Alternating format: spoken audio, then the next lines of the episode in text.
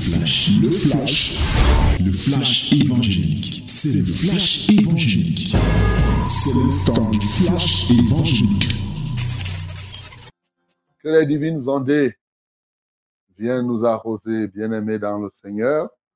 C'est le temps de la parole, c'est la minute de la vérité. Dans Flèche Rosée, ouvre ta Bible dans Actes chapitre 17. Nous allons lire tout le chapitre pour voir comment Actes nous pouvons transformer cette parole, comment on peut se l'approprier aujourd'hui? My beloved, we are now in another step in this framework. Open your Bible in the book of Acts of Apostle, chapter 17. We are going to read it together in the name of Jesus uh, in order to practice it in this day again. Let us read it. 1, 2, 3. Nous lisons au nom de Jésus. 1, 2, 3. Paul et Silas passèrent par Amphipolis et Apollonie.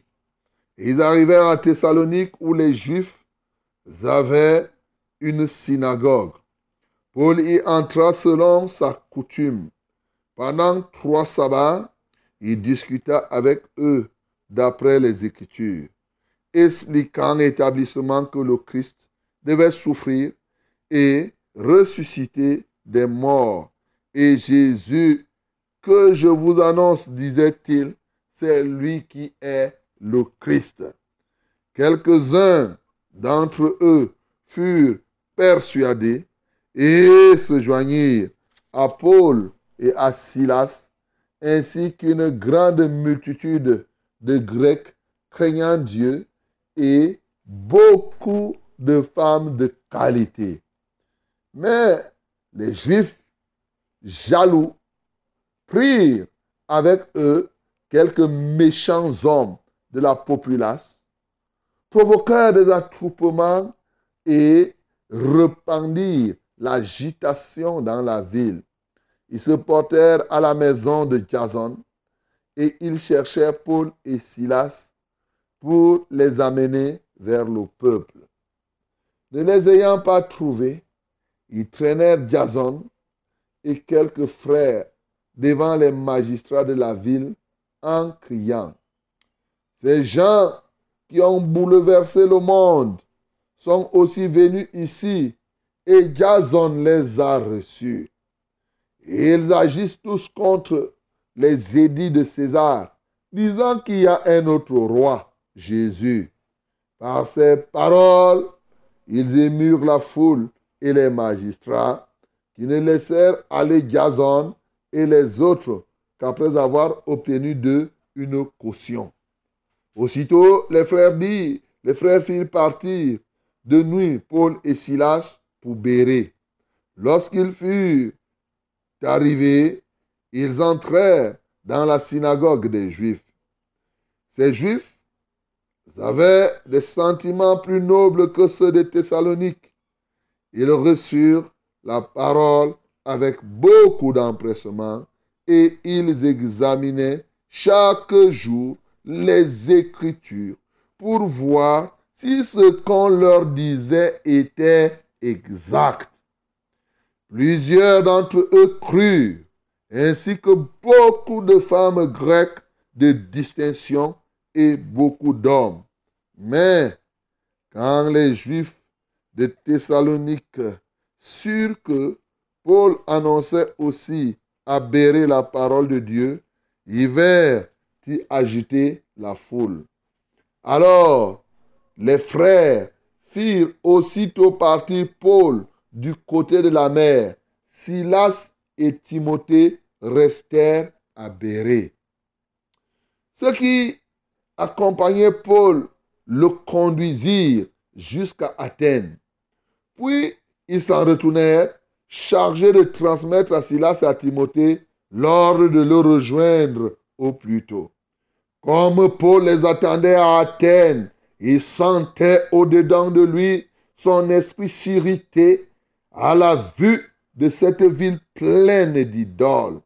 Il s'entretenait donc dans la synagogue avec les Juifs et les hommes craignant Dieu, et sur la place publique, sachant jour, euh, sur la place publique chaque jour avec ceux qu'il rencontrait. Quelques philosophes épicuriens et stoïciens se mirent à parler avec lui. Et les uns disaient, que veut dire ce discours D'autres l'entendaient annoncer Jésus et la résurrection, disaient, il semble qu'il annonce des divinités étrangères. Alors, de, ils le prièrent, ils le prirent et le menèrent à l'aéropage en disant, pourriez-vous, pourrions-nous savoir quelle est cette nouvelle doctrine que tu enseignes? Car tu nous fais entendre des choses étranges. Nous voudrions donc savoir ce que cela peut être.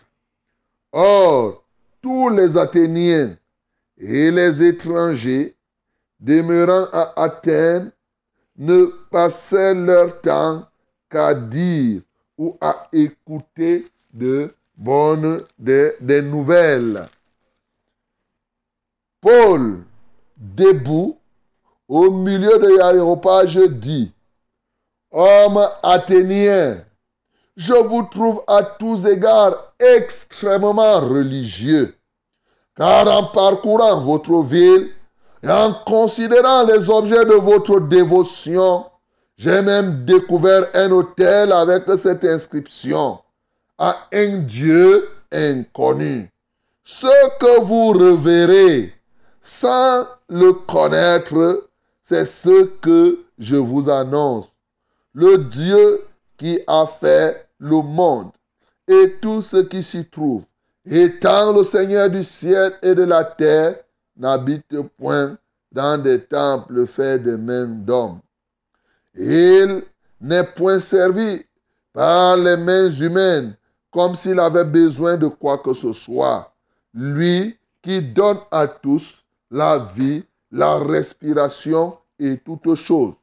Il a fait que tous les hommes sortis d'un seul sang habitassent sur toute la surface de la terre, ayant déterminé la durée des temps et les bornes de leur demeure.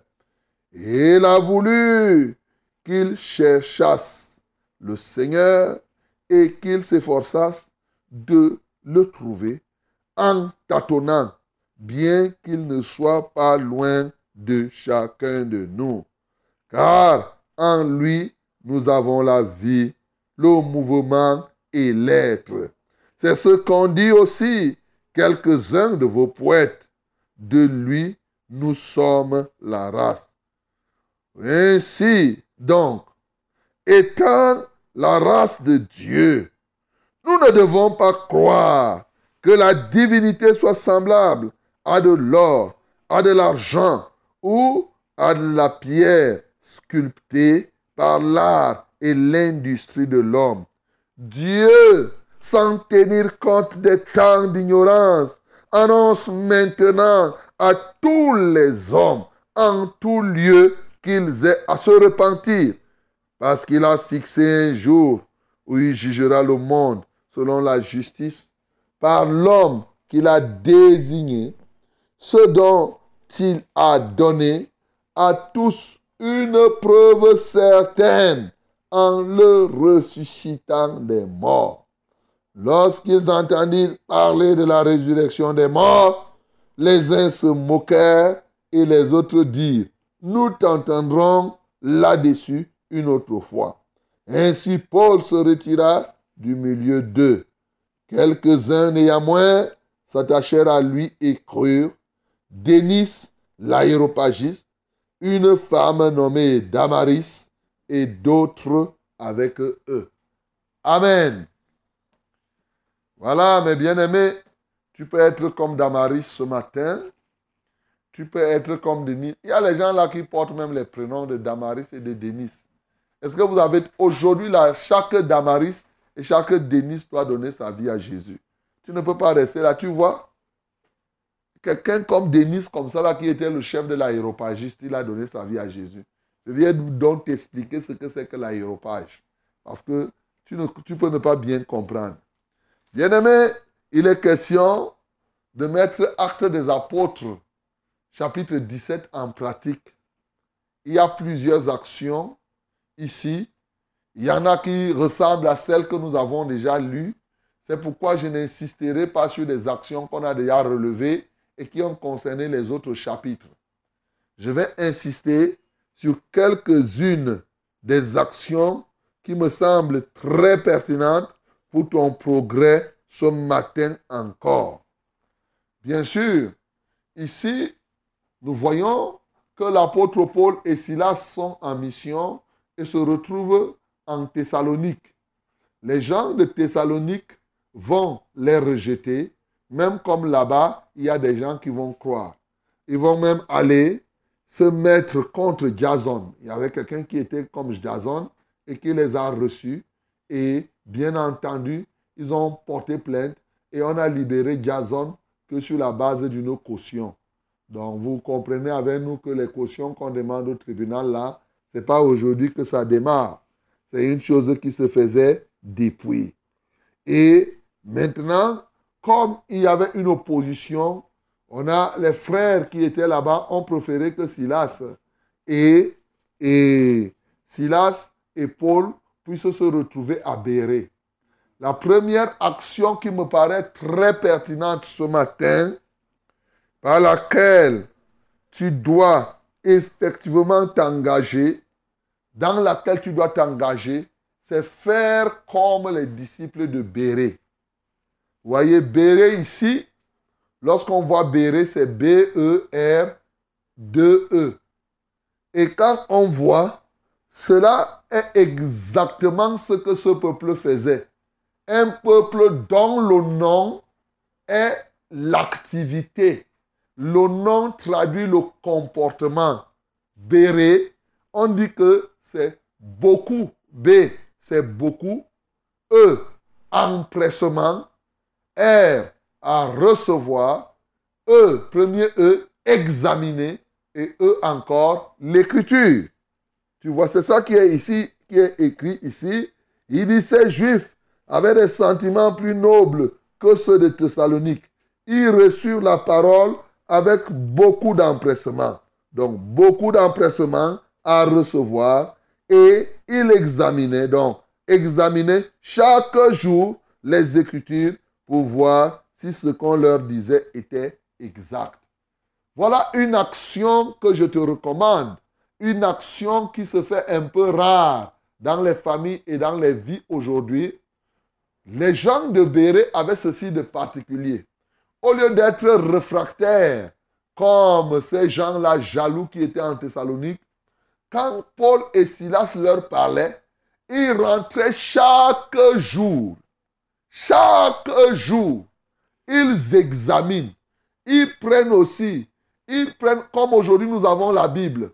C'est-à-dire qu'au moment qu'on finit de parler ici, tu rentres à la maison, tu relis la parole, tu relis Actes des Apôtres, tu vois si ce qu'il a dit est vrai. Tu cherches dans la Bible d'autres versets qui vont conforter cela. Ceux qui étaient aberrés faisaient comme cela. Beaucoup d'empressement. Il y a des gens qui s'empressent à recevoir la parole mais qui n'examine pas en profondeur cette parole pour se persuader, non seulement par rapport à ce qu'on a entendu, mais parce que ce que nous-mêmes on a examiné. Et c'est pourquoi aujourd'hui, beaucoup de gens sont flottants. Parce que quand tu écoutes la parole, bien aimé, Généralement, ça te fait, ça te fait dans le cœur. Ça te plaît. Mais si tu veux t'enraciner, il faut repartir encore dans la même parole pour laisser que le Saint-Esprit continue à t'enseigner, à te révéler certaines choses même qui n'ont pas été dites dans l'enseignement ou dans la prédication. ces choses ne seront pas contraires. On appelle ça examiner les Écritures. Tu examines. Tu regardes, tu dis que, eh, qui est Quand le reverend nous dit ça, il lit ça. Après, tu dis, oh Seigneur, est-ce qu'il y a d'autres versets qui confortent cela? Après, Dieu te conduit dans tel verset. Tu es en train de méditer ce que tu as reçu. C'est là où la parole va s'asseoir dans ton cœur.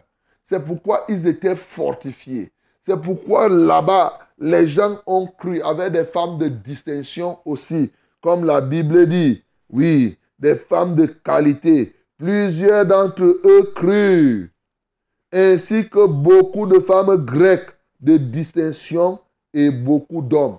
Vous savez ici, quand on dit ainsi que beaucoup de femmes grecques, vous connaissez les Grecs, non?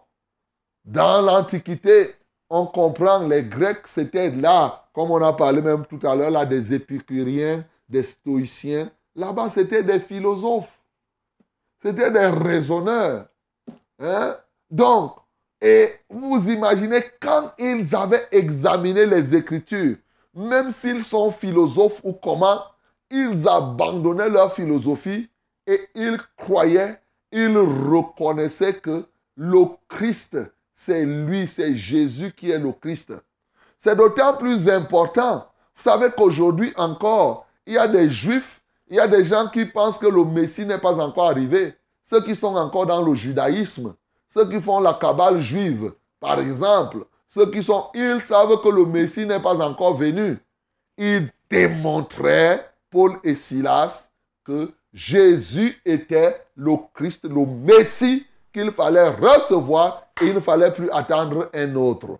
Aujourd'hui, il y en a qui sont encore dans l'expectative en attendant qu'un autre Messie vienne pour les sauver. Bien-aimé, l'action que je te recommande vivement de faire. Un, il faut t'empresser à recevoir la parole de Dieu. Deux, il faut prendre du temps pour examiner en profondeur ce que je te dis ici, c'est une bonne chose. Ce n'est pas une mauvaise attitude. Surtout lorsque tu examines pour te rassurer, pour t'assurer que ce qui est en train d'être enseigné est exact. Et quand tu, fais comme cela, tu ne pourras jamais entendre un banc te parler de quelque chose qui n'est pas exact. Ça, sois-en sûr. Ça sera toujours exact et tu vas voir que tu ne seras pas entraîné à n'importe quel vent de doctrine. Voilà la première action que je te prescris ce matin. Je saute. Je m'en vais vers une autre action qui m'a marqué. Paul, maintenant, après avoir été aberré, vous imaginez, il y a des gens qui, dont leur travail s'est troublé. Les gens de Thessalonique apprennent qu'ils euh, sont en train de prêcher l'évangile à, à Béré. Béré n'était pas loin de Thessalonique. Ils partent, ils arrivent à Béré, ils amènent le bruit là-bas au point où on va faire partir. Paul va partir dans la nuit et bien entendu, il va laisser Silas et Timothée. Alors, les frères firent aussitôt partir Paul du côté de la mer. Silas et Timothée restèrent à Béré. Donc ici, Paul va partir et Timothée et Silas vont rester à Béré. Mais quand Paul arrive, où il arrive maintenant à Athènes, Athènes, ça nous connaissons Athènes là, c'est les villes de la terre. Hein. On n'est pas en train de parler. La Thessalonique, ces villes-là existent. Ce pas des choses que, c'est pas des choses du ciel. On parle là des affaires qui se passent là, en Grèce là. La Grèce que tu vois là, ça se passe là-bas. Donc là, là, ce n'est plus Jérusalem. Donc on fait comme si la chose de Dieu, c'est l'affaire de Jérusalem, des Juifs. Non, non, non, non. Ici, là, les Grecs, là, ils n'étaient pas les Juifs. Comme quelques-uns aiment souvent dire que la religion, là, c'est la religion des gens. C'est la religion des gens. Non, mon bien-aimé, il se retrouve maintenant en Grèce et dans la capitale grecque qui s'appelle Athènes. À Athènes, donc, il envoie les nouvelles que Silas et Timothée doivent arriver. Pendant qu'il est en train d'attendre, deuxième action que je te prescris, comme Paul les attendait à Athènes, il sentait au-dedans de lui son esprit s'irriter à la vue de cette ville pleine d'idoles. Voilà la deuxième action. Bien-aimé, comment te sens-tu lorsque tu te trouves au milieu des, des pécheurs? Par exemple, est-ce que quelqu'un qui ne fume pas la drogue peut se sentir à l'aise au, milieu des gens qui fument la drogue Est-ce que quelqu'un, même, la cigarette, même quelqu'un qui ne boit pas, quand quelqu'un ne boit pas et que l'autre boit, est-ce que tu es vraiment à l'aise? C'est pour te dire que un vrai enfant de Dieu aura toujours la nausée du péché. C'est ça que Paul ressentait ici. Il ne peut pas se réjouir. Dans l'action que tu dois avoir, le comportement, il faut que tu aies la nausée du péché, mon bien-aimé. Tu ne peux pas te sentir à l'aise.